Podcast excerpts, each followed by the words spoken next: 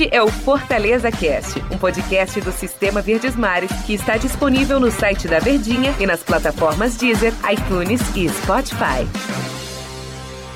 Olá, amigo ligado no Fortaleza Cast. Bom dia, boa tarde, boa noite, boa madrugada para você que nos acompanham aqui no Fortaleza Cast.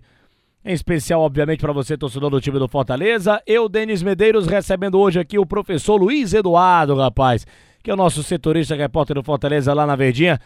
E que vai trazer para a gente também aqui muito papo, muito debate, muita informação sobre o Fortaleza que encara o São Paulo nesse confronto muito difícil pelo Campeonato Brasileiro. Bom dia, boa tarde, boa noite, boa madrugada. Aquele abraço para você, Luiz Eduardo, tudo bem? Aquele abraço, Denis, tudo bem? Bom dia, boa tarde, boa noite, boa madrugada. Eu vou acrescentar um. Bom amanhecer para você. De repente Aê. você acordou. Aí eu quero ouvir o podcast, o Fortaleza Cast tal. Então, bom amanhecer para você. Você que tá com a gente. Chegou o dia. Hoje tem futebol no Castelão. Com a presença do torcedor do Leão. Mais um jogo do brasileiro de suma importância para vencer, né? Tem que voltar a vencer. Duas derrotas seguidas. Tá na hora de voltar a vencer nesse Brasileirão. Tá na hora, mas o confronto é muito difícil, né? Contra uma equipe que tá querendo. O Rogério sempre deu entrevistas passadas dizendo que São Paulo quer terminar na melhor posição possível. Quer chegar na Taça Libertadores da América. Fortaleza também quer. E vai ter, né, Luiz Eduardo? Querendo ou não, a gente tem que tocar nesse primeiro assunto desse jogo. O reencontro de Rogério Ceni com a torcida do Fortaleza pela primeira vez após a saída dele, de fato, do time do Fortaleza quando ele foi para o Flamengo. Será que teremos algum tipo de homenagem? Se, sei lá, a torcida gritando o nome dele? Eu acho que vai ter, hein? Eu acho que sim também. O torcedor ele é muito grato pra muitos, com ele. Para muitos, o maior técnico da história do Fortaleza. Para mim é. Se tem uma coisa que o torcedor é, quando eu falo torcedor do Fortaleza e de qualquer clube, ele é grato por aquele jogador ou treinador ou até mesmo dirigente que lhe deu muitas alegrias. Amigo, quando um time é vencedor, ele começa com o presidente, ele começa com a comissão técnica, ele segue com os jogadores e são imortais. Então, Rogério Ceni, ele, ele é, o, não é à toa que é chamado de mito, né? Pelo que ele fez com o Fortaleza. E pelo São Paulo também, né? Com, com o goleiro era, era, chamado de mito. Outros chamavam de blindado, né, Bruno? Blindado. blindado. É. é uma brincadeira, é claro. Mas vamos lá, Luiz Eduardo. É um vamos Fortaleza lá. com problemas para jogar contra o São Paulo, mas pelo menos tem retornos importantes. Retornos importantes, jogadores que são titulares, é, eu digo os três, porque eu incluo o Jussa também como um titular. Ele é aquele décimo segundo jogador. Se o Voivoda pudesse escalar 12 jogadores, eu cravo, Jussa seria o décimo segundo ou para jogar na zaga ou para jogar no meio, caso o, o Voivoda precisasse. Tite, tem dúvida que é titular? Nenhuma. Não, nenhuma. É um grande jogador, é um jogador que ali na zaga ele dá uma tranquilidade, dá uma segurança. É, Ederson, é titular? Tem alguma dúvida? Não, também não.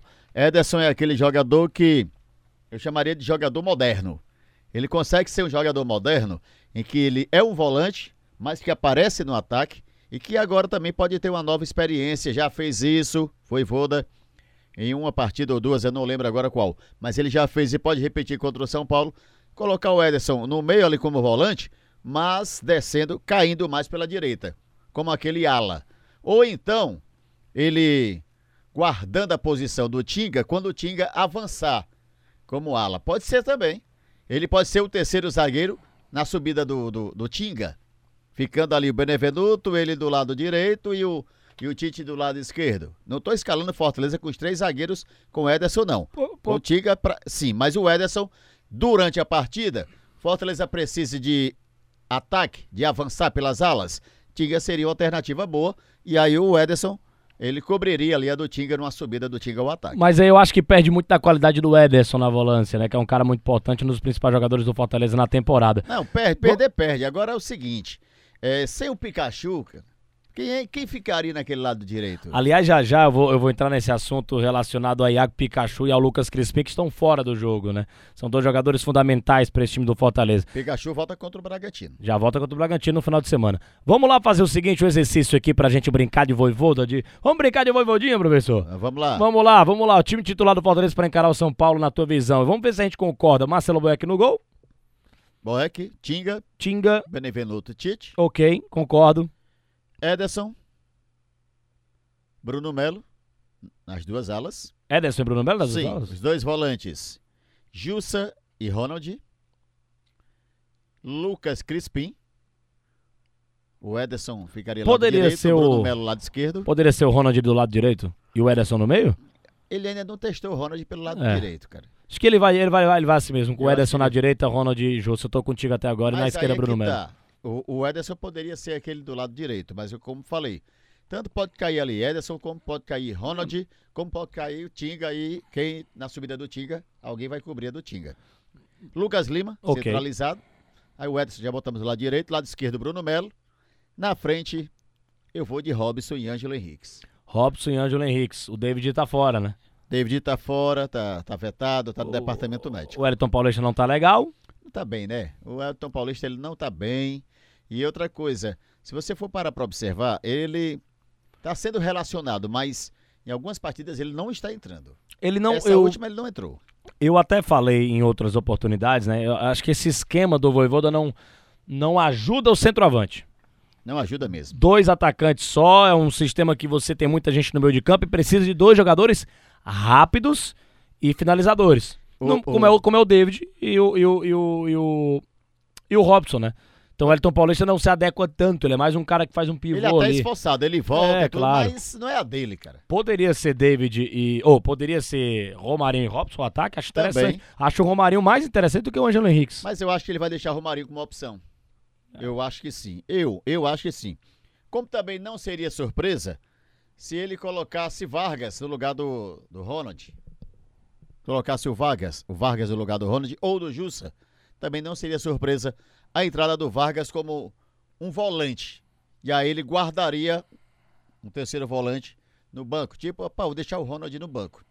Botar Ederson, Jussa e Vargas, fechando ali. Lucas Lima mais avançado, na frente, os dois atacantes.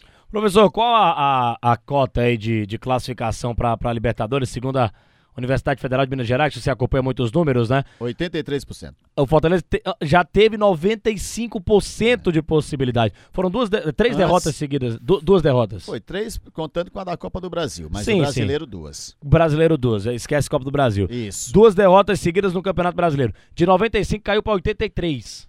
Olha só como as coisas são cíclicas, né? Elas vão mudando rodada a É. rodada. Esse percentual ele muda dependendo de vitória ou derrota, pode mudar. Exatamente. É, então, assim, o que é perto, o que é palpável ainda pro Fortaleza, se classificar para Libertadores, se ele tropeça no jogo desse contra o São Paulo, o negócio complica, hein? Porque a turma lá de trás tá, tá, tá chegando.